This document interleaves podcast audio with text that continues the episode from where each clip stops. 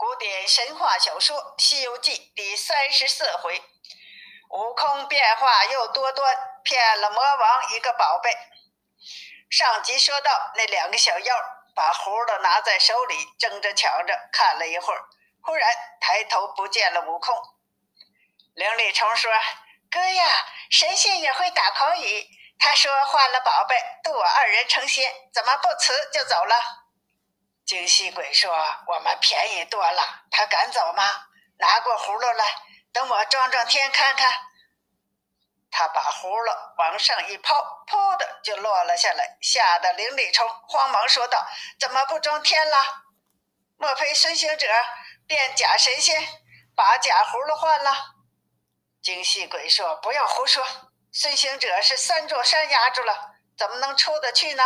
等我念他几句咒，装装天看看。这个小妖怪也把葫芦往空中扔去，口中念道：“若要半生不肯，就上凌霄殿上动起刀兵。”念完了咒，噗的又落了下来。两个小妖说：“不装不装，一定是个假的。”正嚷着，孙大圣在半空里听得明白，看得真实。恐怕他弄多了时辰，要走漏了风声，他就将身一抖，把那变葫芦的毫毛收上身来，弄得那两个妖精四手皆空。精细鬼说：“兄弟，拿葫芦来。”林立成说：“你拿着呢。”天哪，怎么不见了？到处找都找不到，两个小妖吓呆了。这怎么好？这怎么好？当时大王将宝贝交给我们，叫我们拿孙行者。今天孙行者既没拿到，连宝贝都不见了，我们咋敢回去告大王啊？这怎么得了啊？灵力虫说：“我们走吧。”精细鬼说：“往哪走啊？”灵力虫说：“不管哪里，只管走吧。若回去就说没宝贝，断然是送了命。”精细鬼说：“不要走。”还回去？二大王平日看你挺好的，我推在你身上，他若肯将就了，就留住性命；说不过去，就打死你。我们还在此期间，不要弄得两头够不着。他们俩商议以后，就转回山去了。悟空在半空中见他回去了，又摇身一变，变作苍蝇飞下去，跟着小妖。你看这苍蝇啊，那宝贝却放在哪里去了？他丢在路旁，藏在草里，被人看见拿去，却不是不劳而功。谁知他还是将这宝贝带在身上。苍蝇不过豆粒儿般大小，如何容得下这个宝贝？原来他那宝贝与金箍棒相同，叫做如意佛宝，随身变化，可以变大，可以变小。所以身上也可容得下，他嗖的一声飞下去，跟定那两个小妖，不一会儿就到了洞里。只见那两个魔头坐在那里喝酒呢，小妖朝上跪下，悟空就盯在了门框上，侧耳听着。小妖说：“大王。”两个老妖停下杯子，说：“你们来了。”小妖说：“来了。”又问。拿着悟空了没有？小妖磕头不敢吱声。老魔又问，又不敢吱声，只是磕头。问了三回，小妖伏在地上，一个劲儿的磕头，说：“小的死罪，小的死罪。我们手拿着宝贝，走到半山之中，忽遇到蓬莱山一个神仙，他问我们哪里去，我们答应拿孙行者去。那神仙听见，说孙行者。”他也生气，他要与我们帮助，是我们不曾叫他帮助，却把他拿来宝贝装人的情由与他说了一遍。那神仙也有个葫芦，能装天，我们也是妄想之心，养家之意，他的装天，我的装人，与他换了吧。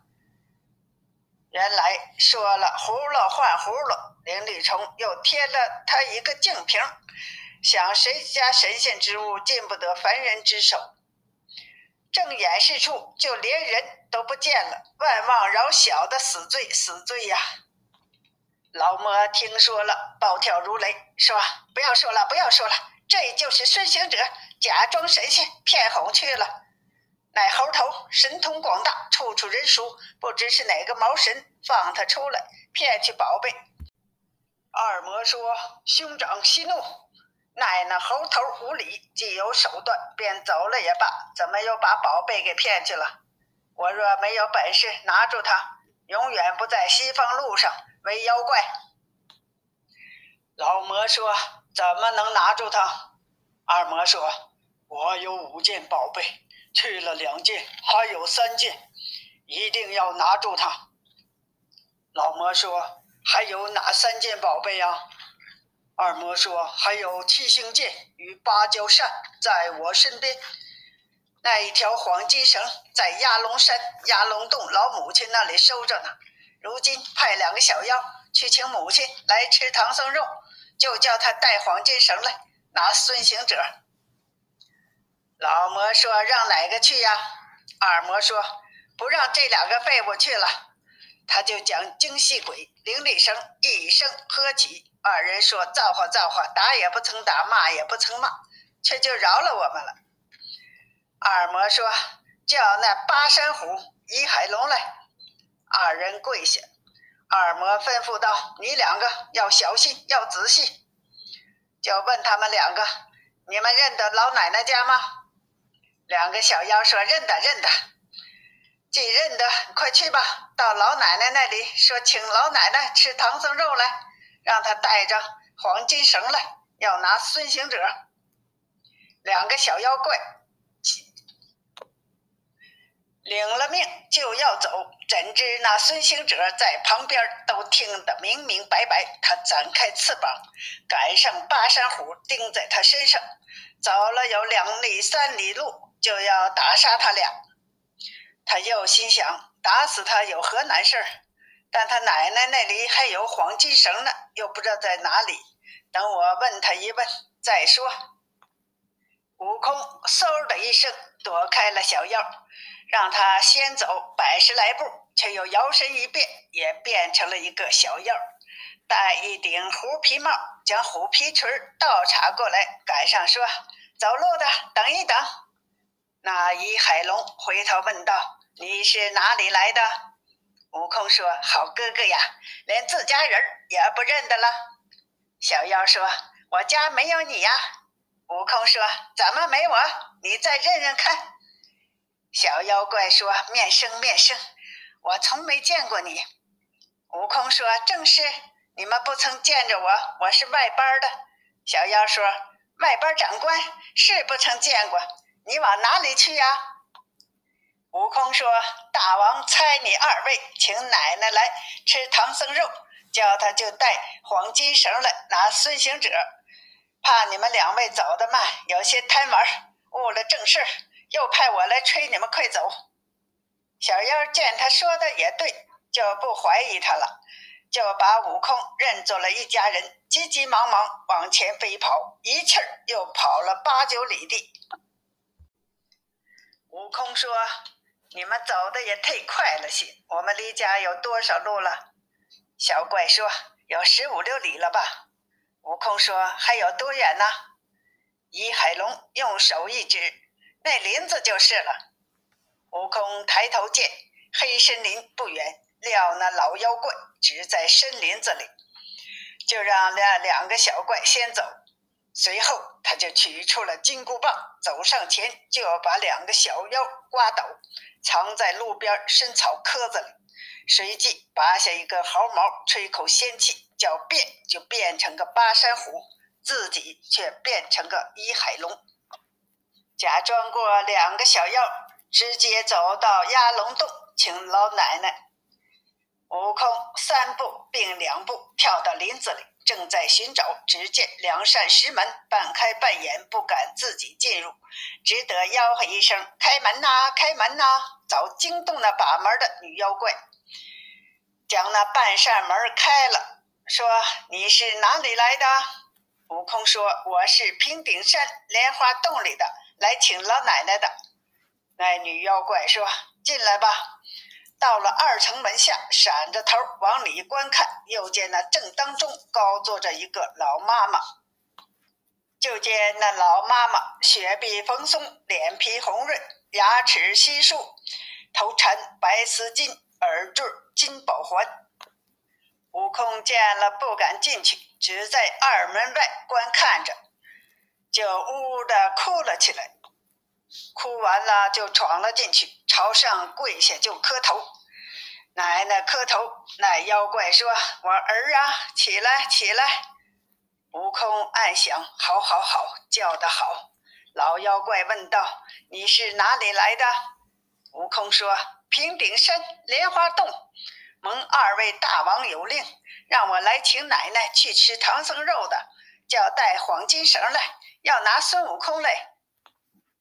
这老妖怪高兴地说：“好孝顺的儿子，就去叫抬出轿来。”悟空说：“我的儿啊，妖精也抬轿啊！”后备箱就有两个女怪抬出一顶香藤轿子，放在门外。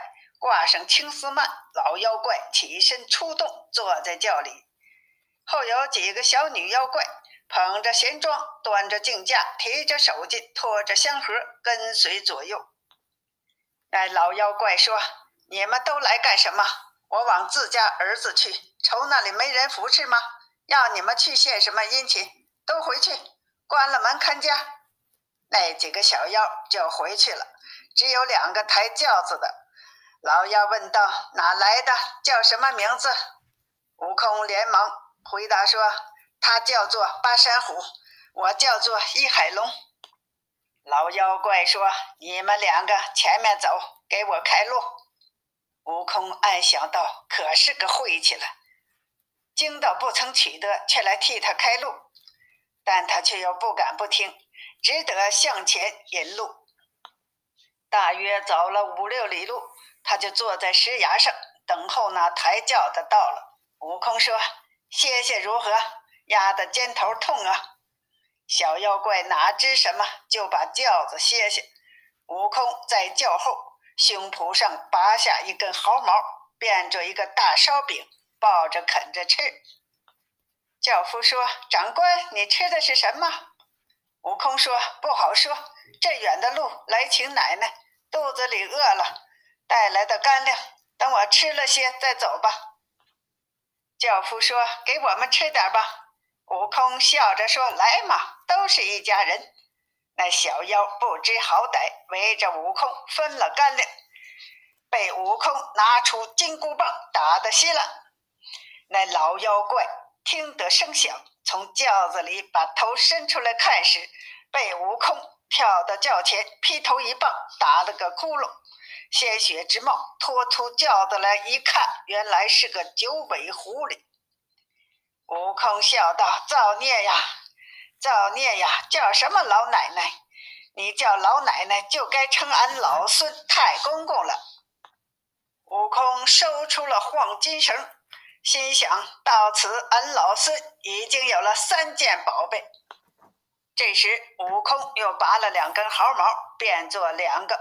巴山虎和一海龙又拔了两根，变作两个抬轿子的，他却变作老奶奶的模样，坐在了轿子里，将轿子抬起，往回走了。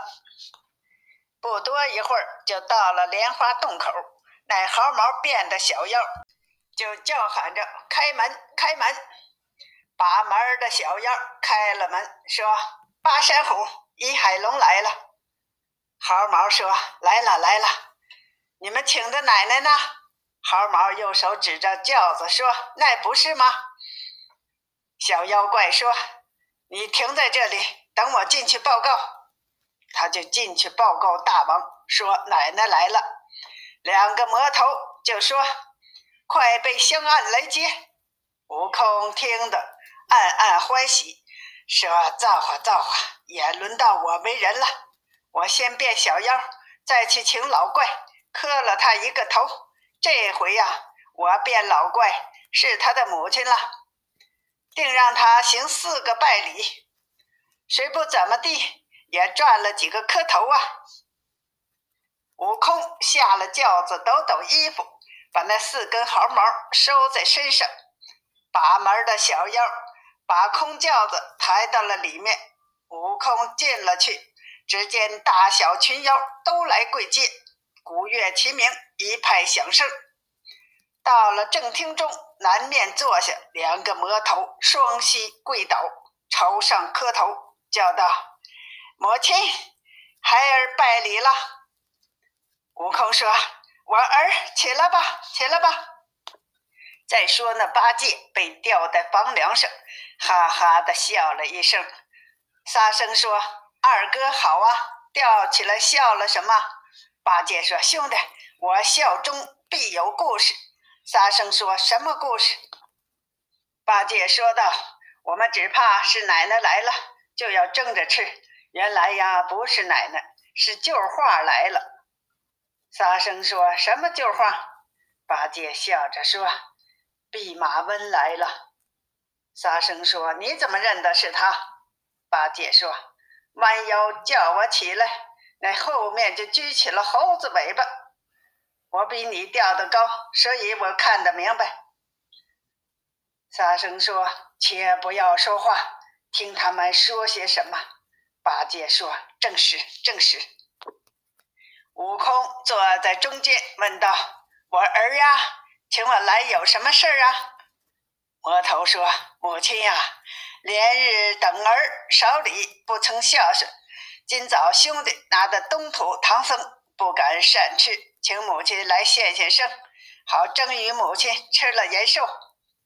悟空说：“我儿唐僧的肉我倒不吃，听见有个猪八戒的耳朵挺好吃的，可割下来整治整治，给我下酒吗？”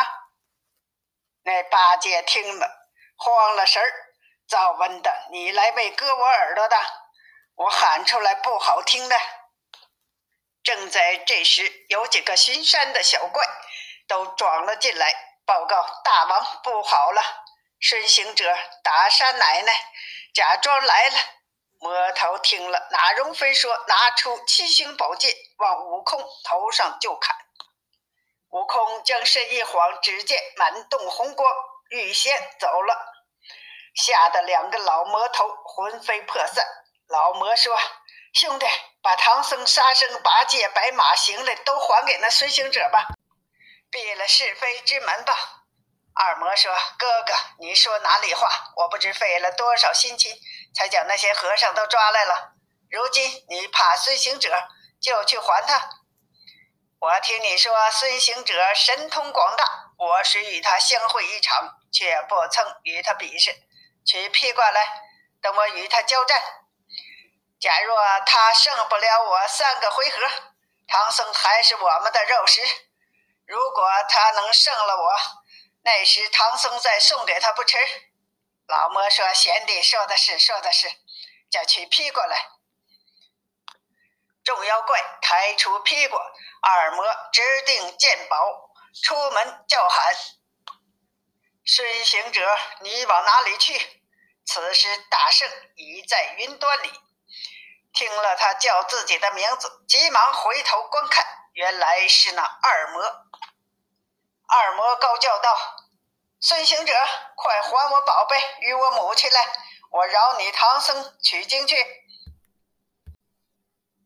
悟空忍不住骂道：“你这破妖怪，错认了你孙外公，赶早送还我师傅师弟白马行囊，仍打发我些盘缠往西走路。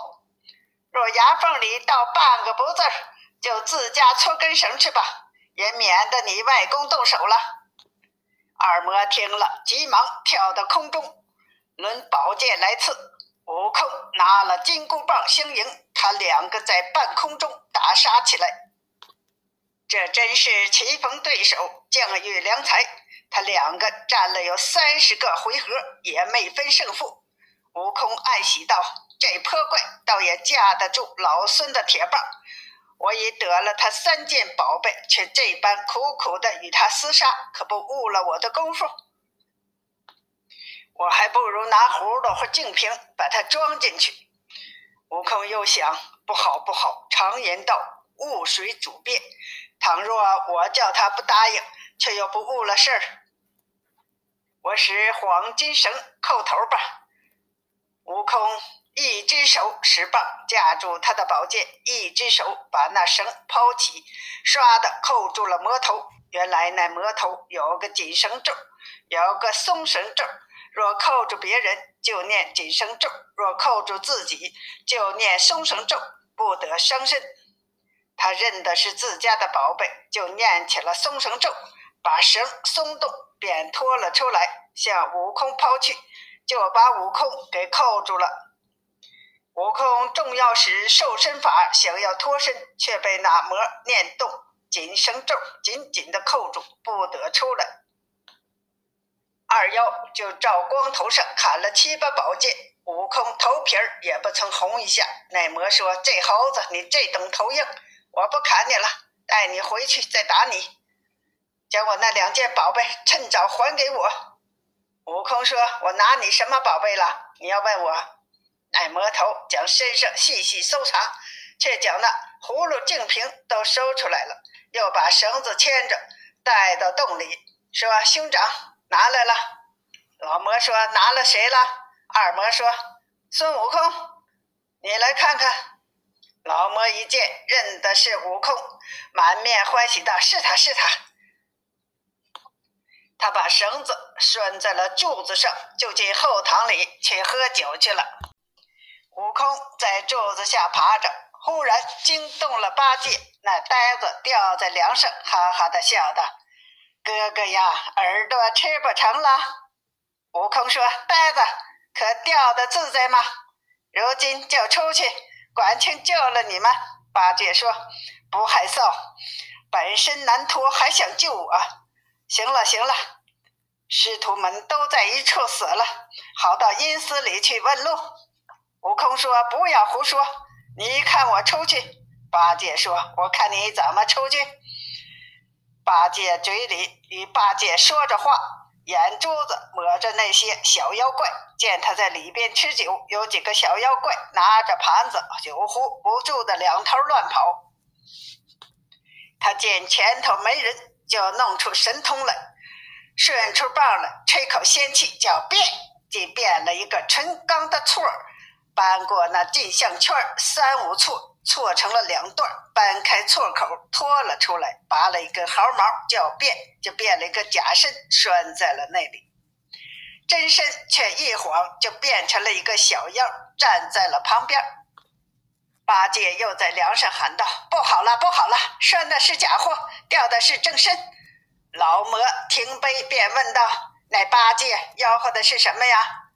悟空已变成了小妖，上前说道：“猪八戒穿的孙行者变化走了吧？他不肯走，在那里吆喝呢。”二魔说：“还说猪八戒老实，原来是这等不老实，该打他二十嘴棍。”这悟空就去拿条来打。八戒说：“你打轻些，若重了些，我又喊起来，我认得你。”悟空说：“老孙变化也只为你们。”你怎么倒走了风声？这一妖洞里的妖精都认不得，怎的偏你认得？八戒说：“你虽变了头脸，还不曾变的屁股，那屁股上两块红的不是？我因此认得是你。”悟空就到后厨房锅底上抹了一把，将两个屁股抹黑了。八戒看见，又笑道：“那个猴子去那里混了一会儿。”弄个黑屁股出来了，悟空站在那里要掏他的宝贝，走上前对那妖怪说：“大王，你看那孙行者捆在柱子上，磨坏那根金绳，用一根粗壮的绳子把它换下来才好吧？”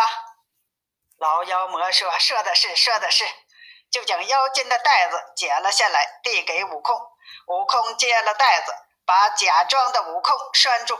换了那条绳子，一窝就藏在了袖中。又拔了一根毫毛，吹了口仙气，变着一根假的黄金绳，双手送给那妖怪。那妖怪只因贪酒，没有仔细看，就收下了毫毛，又换了黄金绳。悟空得了这件宝贝，急忙转身跳出门外，现了原身，高叫道：“妖怪，你是什么人？”小妖问他，悟空说：“你快进去报告那魔头，说者行孙来了。那小妖就去报告，老魔大惊道：“拿住了孙行者，怎么又来个者行孙？”二魔说：“哥哥怕他怎的？宝贝都在我手里，等我拿那葫芦出去，把它装了。”老魔说：“兄弟小心小心。”二魔拿了葫芦，走出山门，忽看见孙行者模样一样的，只是略矮了些，问道：“你是哪里来的？”悟空说：“我是孙行者的兄弟，听说你拿了我家兄弟，来与你要我兄弟的。”二魔说：“是我拿了，锁在洞中。你今天来，必要锁战，我也不与你交兵。我叫你一声，你敢答应吗？”悟空说：“可怕你叫上上千声，我就答应你上万声。”那魔拿了宝贝，跳在空中，把底儿朝天，口朝地，叫了声“赭行孙”。悟空却不敢答应，心中暗想：若是应了，就装进去了。那魔说：“你怎么不应我？”悟空说：“我有些耳背，还没听见。”你高叫，那怪物又叫道：“赭行孙！”悟空在底下掐着指头算了算。说我真名叫孙行者，起的鬼名叫者行孙，真名可以装，鬼名却装不得。他忍不住应了一声，嗖的就被他吸进葫芦里去了，贴上贴子。原来那宝贝哪管什么真名假名，只要有气儿就装了进去。悟空到了他的葫芦里，把头往上一顶，哪里顶得动啊？心想，当时我在山上遇到那两个小妖，他们告诉我说，把人装在里面，只消一时三刻就化为脓了。敢莫化了我吗？他又一想，说道：“没事化不得我。我老孙五百年前大闹天宫，被太上老君放在八卦炉中炼了四十九天，炼成金子心肝，银子肺腑。”铜头铁臂火眼金睛，那时一时三刻就化得了我呀！且跟他进去看他怎的。二魔拿到里面说：“哥哥拿来了。”老魔说：“拿了谁呀？”二魔说：“者行孙，是我装在葫芦里了。”老魔高兴地说：“贤弟贤弟，请坐，不要动，等我摇摇再看，再接贴。”悟空听得说。我这般一个身子，怎么摇得响啊？只除化成稀汁儿才摇得响啊！等我撒泡尿，他若摇得响时，一定揭开盖儿，我乘着机就出去了。悟空又一想，不好不好，尿虽然可响，只是污了这衣服。等他摇时，给他些口水，哄他揭开。老孙再走吧。悟空在里面想了许多办法，他也不摇。悟空又大叫道：“娘啊，连连腰椎骨都化了！”老妖魔说：“化至妖时都化尽，接起天儿看看。”那大圣听了，就拔了一根毫毛，叫着变，变个半截的身子在葫芦底儿，真身却变了个飞虫，钉在那葫芦口上。只见那两二魔揭开贴子看时，大圣早已飞出来，打个滚又变了个一海龙。一海龙是原来去请老奶奶的那个小妖，他变了，站在旁边。那老魔扳着葫芦口，看了又看，见是半个身子，他也不认真，仔细看看真假，慌忙说：“兄弟，兄弟，盖上，盖上，还不曾化得了啊！”二魔依旧贴上。悟空在旁暗笑道：“不知俺老孙已在此。”那老魔拿了酒壶，满满的斟了一杯酒，近前双手递给二魔说：“贤弟，我与你递个钟。”二魔说：“兄长，我们已吃了半会儿酒，又递什么钟啊？”老魔说：“你拿住唐僧、八戒、沙僧，又扣住了孙行者，装了者行孙，如此功劳，该与你多递几钟啊？”二魔见哥哥恭敬，怎敢不接？就把葫芦递给了倚海龙，双手去接酒杯。不知那倚海龙是孙行者变的。你看他端葫芦，殷勤奉持，二魔接酒吃了。也要回献一杯。老魔说：“不用回酒，我这里陪你一杯。”两人只管喝酒。悟空顶着葫芦，目不转睛看他两个左右传杯，他就把葫芦用袖子扣住，拔根毫毛变了个假葫芦，一样一样的捧在手里。那魔递了一会儿酒，也不看真假，一把接过宝贝，继续喝酒。悟空侧身走了，得了宝贝，心中暗喜道：“这宝葫芦又是俺老孙的了。”欲知后来，请听下集。